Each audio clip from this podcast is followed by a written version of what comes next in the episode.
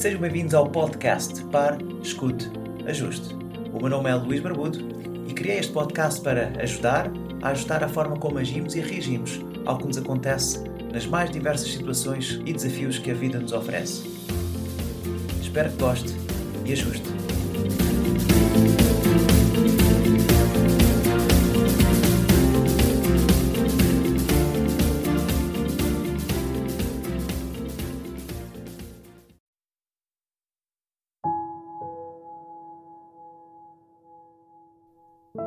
Contar-lhe uma história.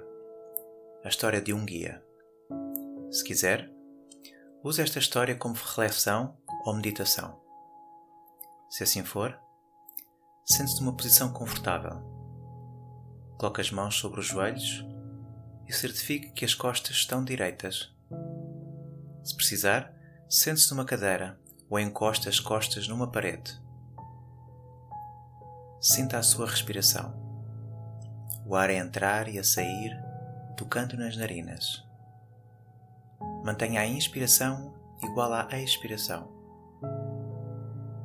Pode contar mentalmente quatro tempos a inspirar, quatro tempos a expirar e siga um ritmo regular. Vamos então começar. Hoje é um dia especial.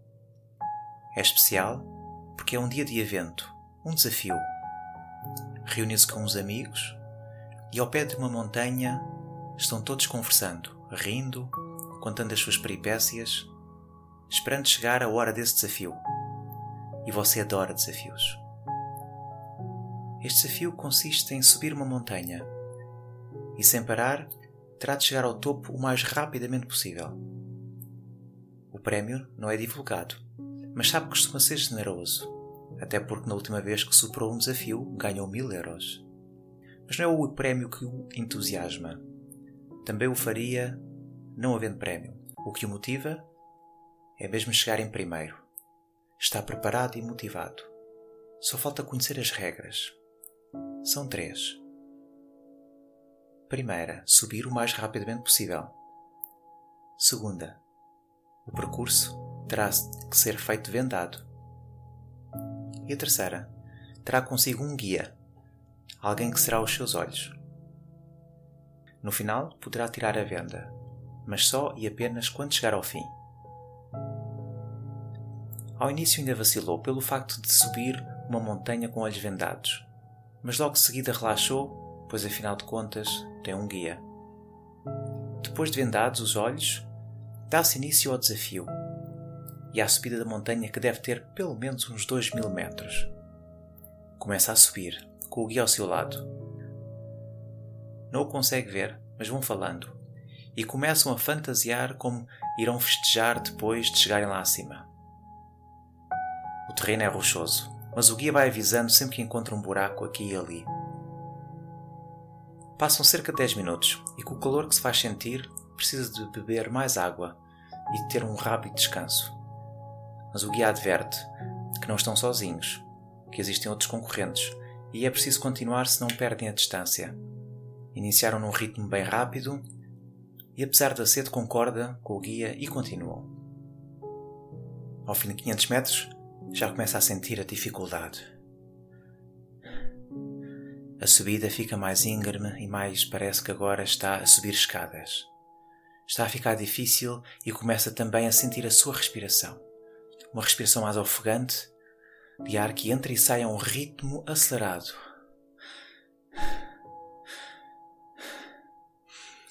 Talvez tenha que começar a inspirar pela boca. Começa a ficar mesmo difícil. De repente, como quem sobe as escadas, dá um passo em falso e tropeça, caindo e quase torcendo o pé. Grita bem alto para o guia: Então, não me avisaste? E do outro lado, nada nem sequer um pedido de desculpas. Continua a subir. Sabe que todos os abrandamentos deixam-no mais longe do primeiro lugar. Tente recuperar. E agora, com a ajuda das mãos, mais parece uma escalada. Ouve os passos do guia, pois, com o cansaço, já não falam. Surpreendentemente, ele vai à frente e por cima de si, e isso deixa-o furioso. Então, não era suposto ajudar-me? Afinal, estou vendado. idiota. E à medida que vão subindo, algo inesperado acontece. A subida do guia é de tal forma desastrada com pedras por baixo dos pés que começam a rolar e a cair-lhe em cima. Vendado, não consegue tirar a venda e não consegue evitar as pedras caírem-lhe na cabeça e no corpo, magoando-o. Grita com ele, mas parece que faz propósito. E começa a pensar: se calhar o guia quer ficar com o prémio. E isso enerva-o, mas como pode? Pois uma das regras era a venda. A raiva faz subir com mais garra. O seu coração bate, aumenta a adrenalina, a respiração está difícil. Cada vez mais difícil e rápida. Parece estar tudo contra si. Lá em cima, ouve o guia a rir. Está sozinho. Sabe que já percorreu mais de metade do caminho e não é de desistir. Para trás não é solução, até porque consegue ouvir sons do seu guia à sua frente. Cansadíssimo, vai com tudo o que tem. Uma perna a seguir à outra, uma mão e depois a outra. Puxa-se para cima. Está estourado. Já mal consegue sentir as pernas e os braços. Arrasta-se a todo o custo. Não pode parar se não fica sem a direção. A sua frustração aumenta cada vez mais. Como foi possível ter aceito um desafio destes não conhecendo o seu guia? A pessoa que o iria ajudar. O objetivo deixou de ser o prémio e de chegar em primeiro.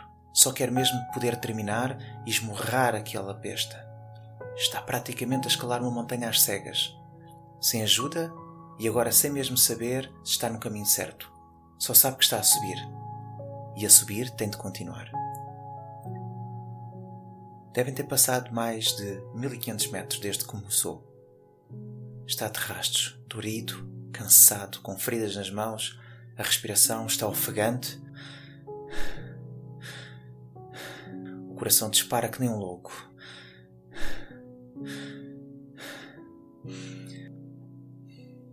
Finalmente, começa a sentir a inclinação a ficar menor.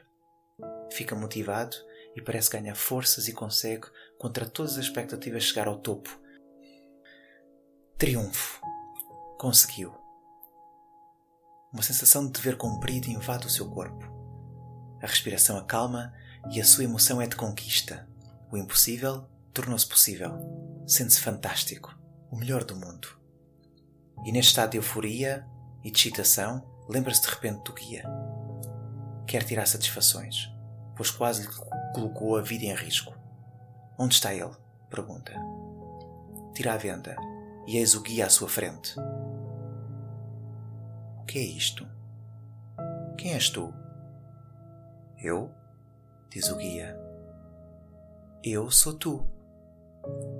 Eu sou a tua mente. O guia é e sempre foi a sua mente. Quantos de nós iniciamos um percurso, uma tarefa, um projeto, uma relação super confiantes que temos tudo o que é preciso para vingar e ter sucesso, pois sentimos-nos preparados? Achamos que a vida nos prepara e, naturalmente, na fase inicial da montanha, estamos cegos com o nosso ego e com as nossas capacidades. A conversa cá dentro, com o nosso guia, ou quero dizer, com a nossa mente, motiva-nos. Somos os maiores. Isto é canja. Já venci os outros somos os maiores amigos. Durante o percurso, sente que tem de parar para uma pequena pausa, para recuperar energias, beber água, alimentar-se, para dormir um pouco, para afinar estratégias, para estar com a família, para ver os filhos crescer. Mas o guia diz que tem de continuar porque senão perde o prémio. Não pode abrandar. A concorrência pode apanhá-lo.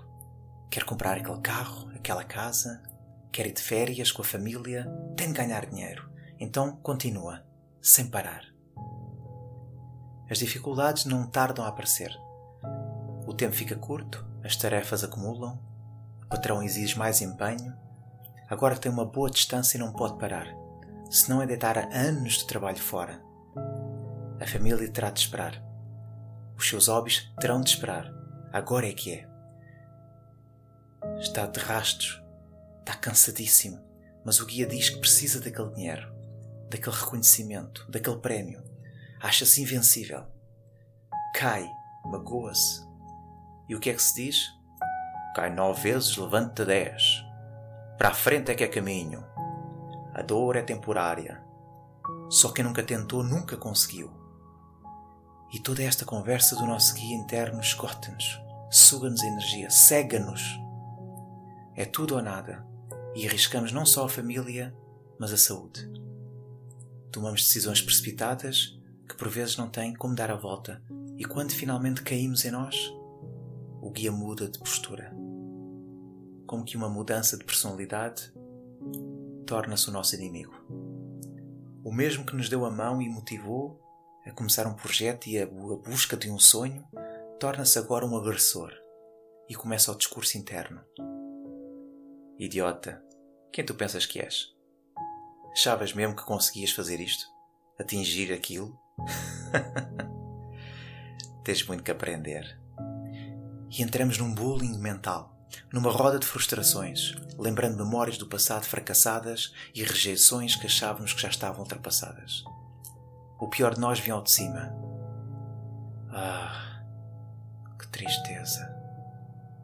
Como foi possível eu acreditar? É preciso estar consciente desta escalada interna. É preciso parar e deixar de reagir a tudo o que este guia interno quer e deseja. Esta é a causa de todo o sofrimento.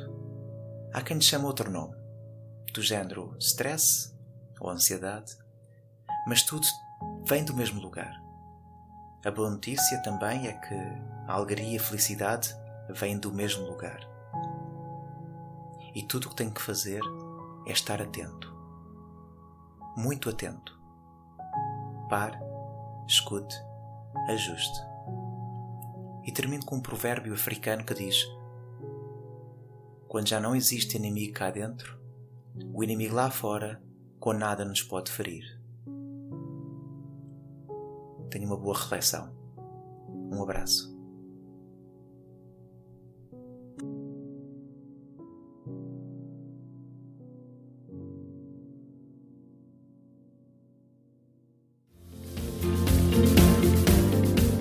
Foi mais um episódio do podcast Pare, Escute, Ajuste. Espero que este conteúdo seja útil e uma mais-valia para o seu dia a dia, porque se vive melhor quando está bem. Então pare para sentir, escute o seu coração e ajuste a forma como reage ao que lhe acontece. O meu nome é Luís Barbudo e poderá encontrar mais ajustes em www.parescuteajuste.pt. Um bem-aja para si.